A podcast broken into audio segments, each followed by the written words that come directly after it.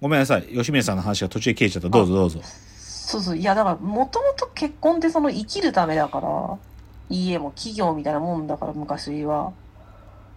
だから、なんていうの、その、普通の結婚しようっていうのは、その生きていくためにしようっていう人がいるのは、まあ、しょうがないんじゃないの？うーん、そこだよね。もう完全に今、今す、吉宮さん自分の言ってる今の発言、映画見たら菅田将暉が同じことを吐いてるよ。うん、さそういう人がいるのは、まあ、わかるじゃん。わかるよ。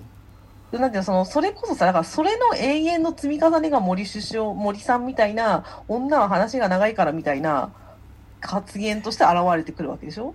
よくわかんない、それは。いや、なんていうの、その、は なんていうの、その、いろいろな、まあ、人のさ、うん内面とか、その人っていうことへの関心のなさみたいな。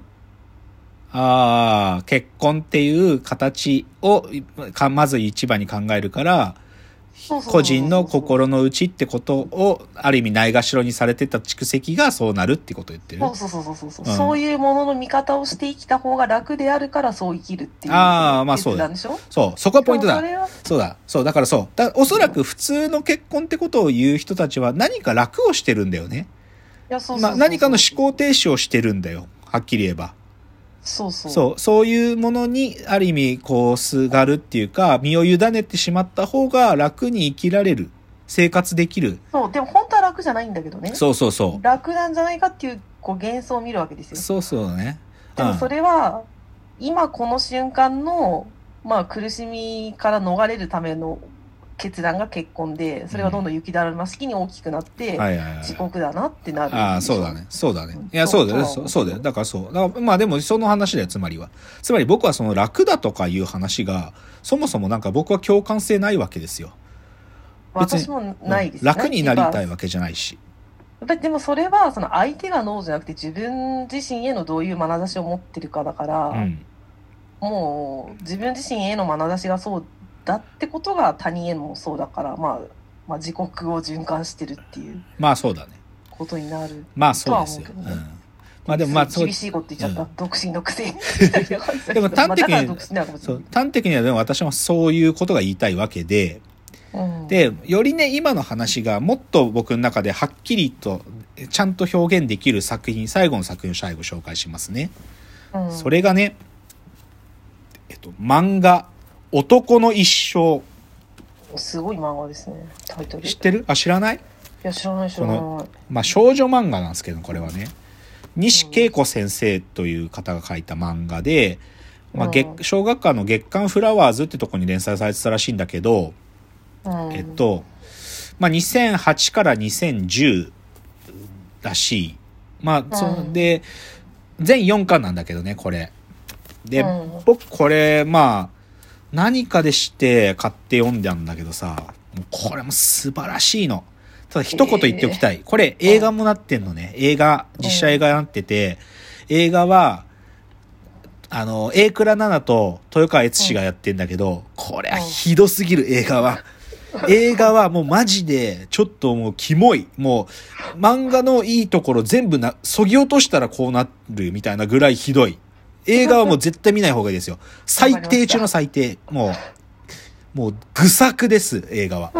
で、漫画はそれに対して超傑作なんで、ちょっと言うと、どういう話かっていうとね、はいあの、東京のね、電機メーカー、すごい大きい電機メーカーで働いてる、銅像のつぐみさんって人がいるんだけど、その人がね、すごい長い長期休暇を取って、あの、鹿児島のね、田舎のおばあちゃんの家に過ごすことにしたっていうところから始まってんのね。なんだけど、そのおばあちゃんが具合が悪くなっちゃって入院してたんだけど、急、まあ、で、それでおばあちゃんが亡くなっちゃうのね。うん、亡くなっちゃうの。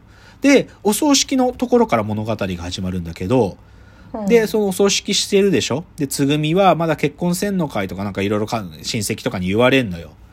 うん、で、でそのけ葬式が終わった翌朝にね、その急にね、なんていうかな、その家、う田舎の家だからさ、なんか家と離れみたいなのがあるんだけど、その離れから変なおえおおじさんが出てきて、うん、で、そのおじさんが急に僕もここに住みますって言い始めるで、その人は、あの、じ大学教授なんだけど、哲学科の大学教授の海江田淳っていうおじいさんなんだけど、その人が急にその家に住むのね。うん。で、で、すごい端的に言っちゃうと、この海枝淳さんが急にこの銅像のつぐみさんと結婚しようって言い始めるのよ。で、どういうことかっつうとね、まあ、うんその、海枝淳っていうそのおじさんはね、もともとこのつぐみさんのおばあちゃんのことが好きだった方なのね。えそう。そのおばあちゃんってね、大、あのね、染め物をする、そういう職人さんみたいな方っていうか、アーティストだったんだって。で、うんその方が大学で講師をしてた時に、もう人、その先生の作品を見たら心もつかまれて、それでう、んつぐみさんのおばあちゃんのことを好きになっちゃう。とわさんっていうんだけど、とわさんのことを好きになっちゃったのが海枝淳さんなのね。で、片方はもう結婚もしてて、おば、なんていうか、もう孫もいる立場の人だったんだよ。なんだけどうんもう自分が好きだっていう気持ちが抑えられなくて、先生に無茶言ったりもしたんだって。僕と結婚してくださいって言ったり。だけどおばあちゃんは、いや、できないわ、そんなことって言って断ってたんだよ。で、で、ある時ね、で、その、まあ、孫のつぐみはすごく可愛がってたから、つぐみ大変な時はうちに来ていいのよってずっと言ってたから、つぐみは長期休暇でばあちゃん家に来て過ごすことにしたのよ。うん、で、でおばあちゃんが入院する前ぐらいにね、なんかこの海枝淳さんに、なんか、もし、なんか、しちょっと休みたかったら、か家の鍵をあなたにも渡しておくから、あなたも来てねっていうふうに、おばあちゃんが言ってたの。おばあちゃんが海枝淳に鍵を渡してたの。つまり、おばあちゃんがね、引き合わせてたんで、引き合わせたのよ、なんか。え、それわざと？たまたま？多。分わざと。へえ。で、でね、海枝淳さんは、でも別にそんな、でもわ僕は、そのとわさん、亡くなったとわさんを、べが好きだって気持ちを持って人生を終えていくんだろうと思ってたのよ。で、それでお葬式にやってきてみたら、そこに孫娘のつぐみがいてっていう話なのね。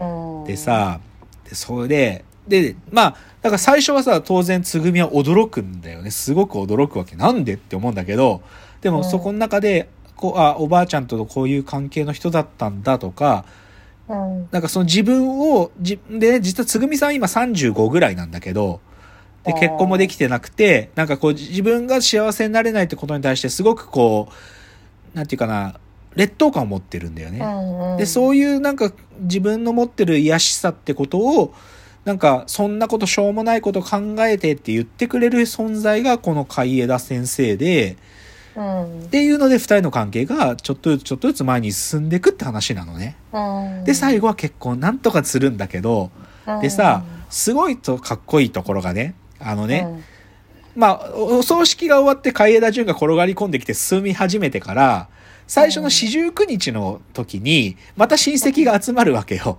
で、そこで、はいあの人誰なのって話になるわけじゃん。で、そこで親戚一同に、その自分たちの関係を説明するんだけど、そこの海枝淳のセリフがすごく良くて、まあ、うんそういうふうにとわさんのお葬式に来て、あのー孫娘のつぐみさんを見たんですと。でそれで、それで、すごく戸惑いましたと。で、うんでも、名も知らんこの人の近くに降りたいと、僕の何かが決めてしまった。それが先生の孫娘やったのは、でも、恋なので仕方ありません。っていう風に親戚たちに言うんだよ。51歳のおじいさんが。あ、まあ、51の人が言うと味わい深いですね。でもめちゃくちゃかっこいいの、このところが。で、つぐみさんはか、もうなんか顔をあからめるんだけどさ。はい。でも、僕はね、正直、はい。ここが全て、正直僕は。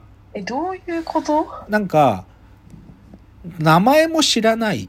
しかも自分は、あその人のおばあさんに恋をしてたんだよ。で、しかも、年齢は今僕はもう51で、ひょっとしたらもうこのまま人生を一人で終えていくのかもしれないと思ってた。で、うんこうでも相手は35歳、年も離れてる。で、なんだけど、で、世の中的に見たら変な関係だし、どう考えたって変だけど、でも、僕の中の何かが決めてしまったんだよ。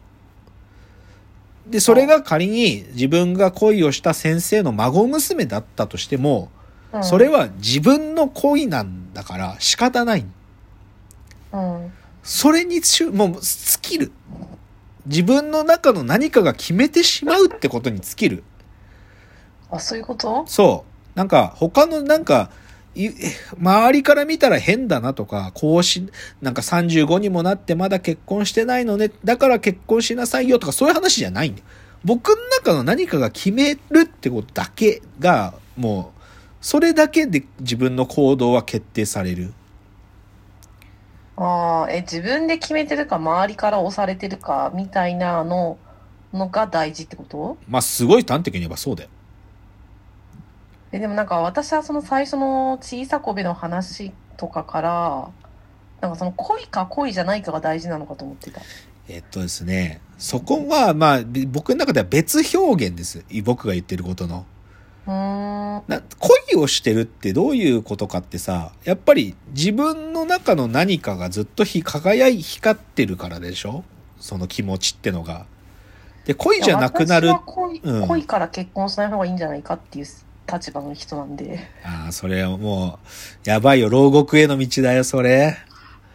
マジろ、それ、うん、僕はそれは牢獄への道だと思うな。いや、私は恋の、恋だって勘違いしてる人ほどやばいと思うけどな。ああ、もうそ、もう吉見さん、牢獄への道だ。ちょっと、それにちょっと僕はまあちょっとはい、一つ、まあちょっとさ、次が最後のチャプターなんだけど、うん。なんていうか、そこに対してちょっと僕はこういうね、この、この思想家のこの言葉によって、僕はこ今日の話の最後を締めたいっていうので、ちょっと最後、そこを言って終わりますね。